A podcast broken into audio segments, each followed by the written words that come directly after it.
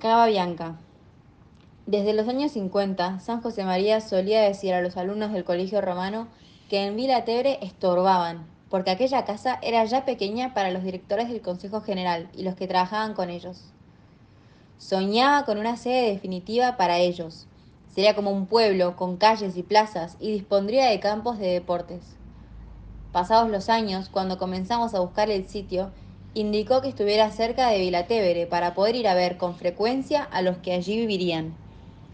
Por entonces también consideraba la posibilidad de adaptar a nuestras necesidades algún edificio. El 8 de febrero de 1967 regresábamos con él desde Nápoles. Jesús Álvarez Gazapo, que venía con nosotros, llevaba una lista comparativa de aquellas posibles sedes de la futura Cava Bianca.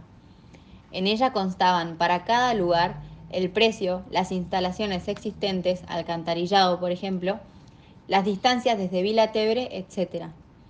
El padre, sin mirar la lista, preguntó, ¿A vosotros cuál os gusta más?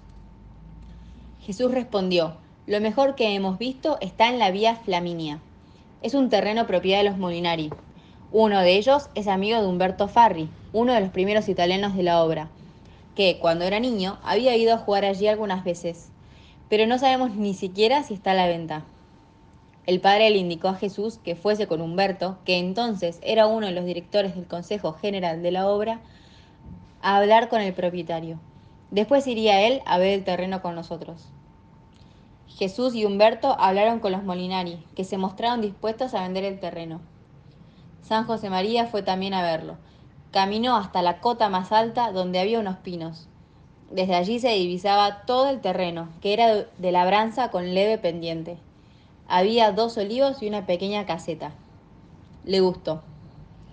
Estábamos pensando qué nombre poner al centro cuando San José María apareció en el estudio de arquitectos. Le comentamos nuestro último tema de conversación y él se puso a mirar el plano del catastro. ¿Qué pone ahí en el plano? Cava Bianca, le dijimos. Era el nombre de la zona. A San José María le pareció un nombre precioso, adecuado a lo que sucedería en ese centro.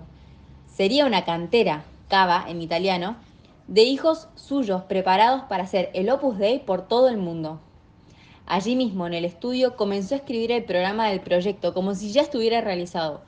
Cuatro grupos de 30 alumnos más tres directores, con un oratorio y un soyorno, sala de estar, en cada uno. Una zona para los directores y los profesores, un oratorio grande, aulas, sala de lectura, aula magna, campos deportivos, etc. En la administración, bien separada de la residencia, dos oratorios y salas de estar, zona de dormitorios, campos de deportes. Minutos después de haberse marchado, sonó el teléfono. Jesús, hijo mío, añade en la lista, casa para los directores del Consejo General y para el Padre, almacén de libros. Poco después volvía a llamar y añadía más cosas que Jesús incorporaba a la lista.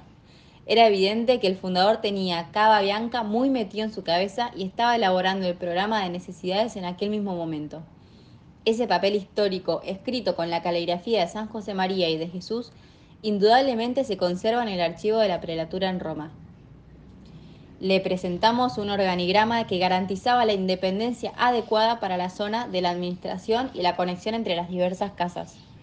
Desde el principio, debido a la limitación de altura de los edificios, 10,50 metros desde la cota del terreno al alero, era evidente que proyectaríamos un, un, pequeño pueblo con casas unidas entre sí. Se volvía, por lo tanto, a la idea originaria de San José María. Inmediatamente, Jesús y su reducido equipo nos pusimos a proyectar una urbanización de varios edificios. La limitación de altura era debida a que el terreno se encontraba debajo del cono de aterrizaje del aeropuerto de Roma Urbe. El primer dibujo que presentamos fue un perfil del pueblo visto desde los cuatro puntos cardinales. San José María escribió con un rotulador Flowmaster rojo Gallinápolis, 1968, enero. Mal empezamos. Gallinópolis era una empresa de las cercanías de Madrid que criaba pollos y tenía una serie de galpones que se veían desde la carretera. No era una buena referencia para lo que pretendíamos hacer por la comparación entre nuestros edificios y las naves para pollos. En lo sucesivo, procuramos dibujar con más acierto. El Ayuntamiento de Roma dio la aprobación definitiva al proyecto el 22 de abril de 1969, el mismo día en que San José María salía de Roma para hacer un viaje de romerías en varios santuarios de la Virgen. Un año después, se otorgó la licencia para comenzar las obras, justo cuando San José María se encontraba en México visitando a la Virgen de Guadalupe en una romería para pedir por la Iglesia Universal. Para entonces, 1970, el proyecto de Cava Bianca estaba ya muy adelantado, lo que nos permitió presentar una maqueta del terreno completo con los edificios e instalaciones deportivas y una colección de perspectivas de las calles y plazas que dibujamos entre todos los arquitectos. Estas cosas sí que entraban por los ojos y al padre le gustaron mucho. Las llevó a una tertulia con los alumnos del colegio romano para que viesen cómo sería su sede definitiva y rezasen para que se hiciese realidad en poco tiempo. San José María venía con frecuencia al estudio de arquitectos para ver lo que hacíamos. Se solía sentar en uno de los dos sillones verdes que allí había y nosotros, mientras tanto, seguíamos trabajando. A Jesús, cuando el Padre iba a su despacho, le urgía con fingida dureza. O termináis pronto o encargo el proyecto a otros arquitectos más eficientes.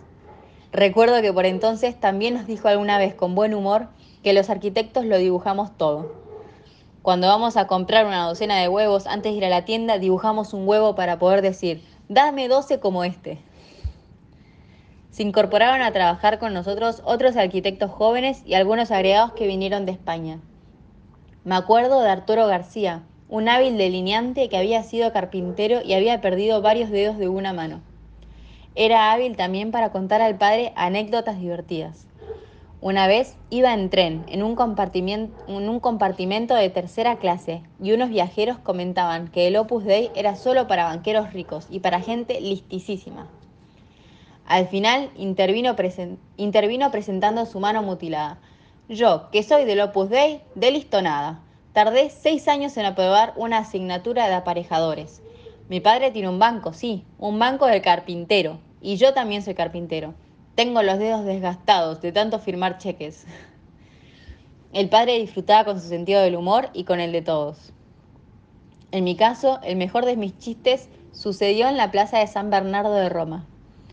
Un día salimos a dar una vuelta en coche.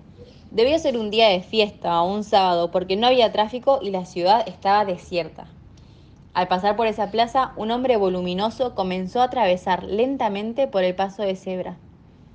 Sin perder más tiempo, moví el volante para pasar por detrás. El padre me preguntó, ¿qué haces? Le respondí, estoy sorteando al gordo. El padre comenzó a reírse a carcajadas como si tuviese un ataque de risa que nos contagió a los demás. Pocos minutos después de terminar de reírse, comenzó de nuevo a reírse.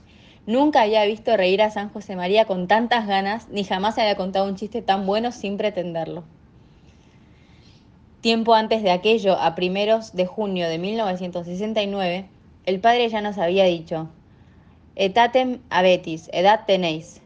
No quiero saber nada de obras, os apañáis como podáis. Aunque hubiéramos deseado lo contrario, se quitó de en medio porque quería que fuésemos libres y responsables de todo lo que proyectábamos. Desde entonces vino al estudio con menos frecuencia.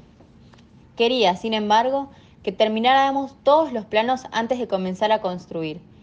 Pero la empresa Castelli oficialmente dio inicio a las obras en diciembre de 1970, cuando aún seguíamos dibujando muchos detalles.